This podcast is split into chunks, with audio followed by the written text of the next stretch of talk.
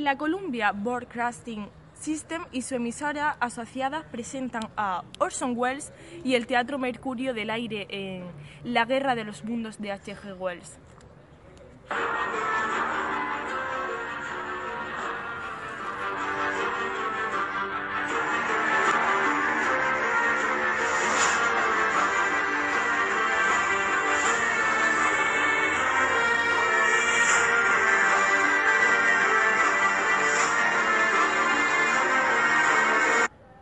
Señoras y señores, a continuación el director del Teatro Mercurio del Aire y protagonista de esta misión, Orson Welles. Sabemos ahora que en los primeros años del siglo XX nuestro planeta estaba siendo observado muy atentamente por inteligencias superiores a las del hombre, aunque también tan mortales como las nuestras.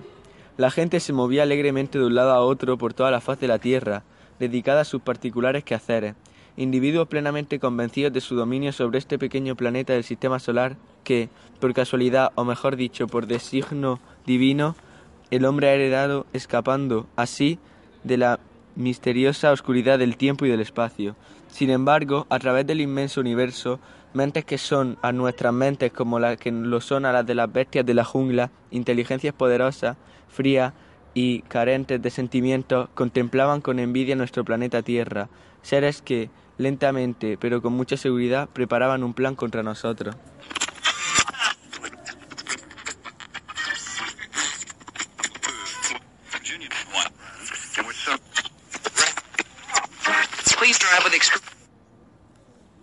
Durante las restantes 24 horas, sin cambio apreciable en la temperatura, se anuncia una ligera perturbación atmosférica de origen indeterminado sobre Nueva Escocia, que motivará que una baja presión penetre rápidamente hacia los estados del noroeste, acompañada con posibles lluvias y, vientos huracanados.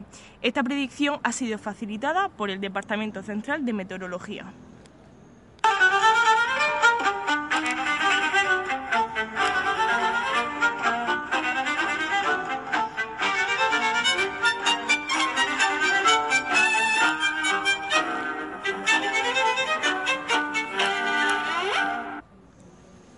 Señores y señores, interrumpimos nuestro programa para comunicarles una noticia de última hora, procedente de la Agencia Intercontinental Radio.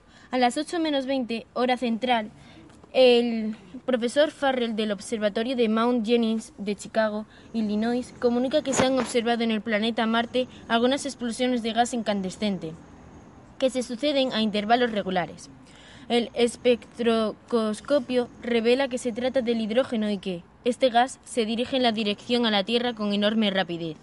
El profesor Pearson del Observatorio de Princeton confirma la, observación del profesor Farrell y describe este fenómeno como si, como si se tratara de colores azul disparadas por un arma de fuego. Continuaremos informando. Y ahora una melodía que nunca pierde popularidad, el siempre famoso Polvo de Estrella, Ramón Raqueño y su orquesta.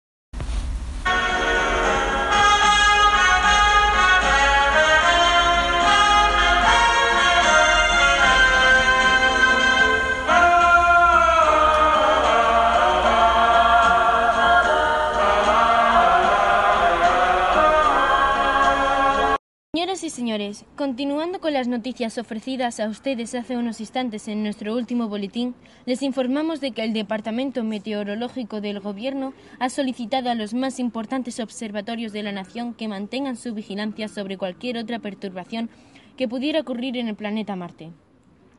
Debido a la anormal naturaleza de estos sucesos, vamos a realizar una entrevista al prestigioso astrónomo profesor Pearson, que les explicará su punto de vista con relación a estos sucesos. Me, comunican desde Control que ya estamos en conexión con Princeton. Sí, adelante, Carl Fields.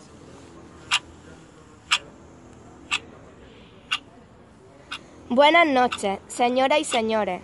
Habla para ustedes Carl Fields desde el Observatorio de Princeton en Nueva Jersey. Me encuentro en este instante en una gran sala semicircular totalmente oscura y que llama la atención por su larga ranura en la bóveda del techo. A través de esta abertura puedo, completar el, puedo contemplar el cielo lleno de estrellas, cuyas luces se reflejan sobre el complejo mecanismo del enorme telescopio instalado aquí. Los ligeros ruidos de tic-tac que oyen ustedes no son otra cosa que las vibraciones de su preciso mecanismo de relojería.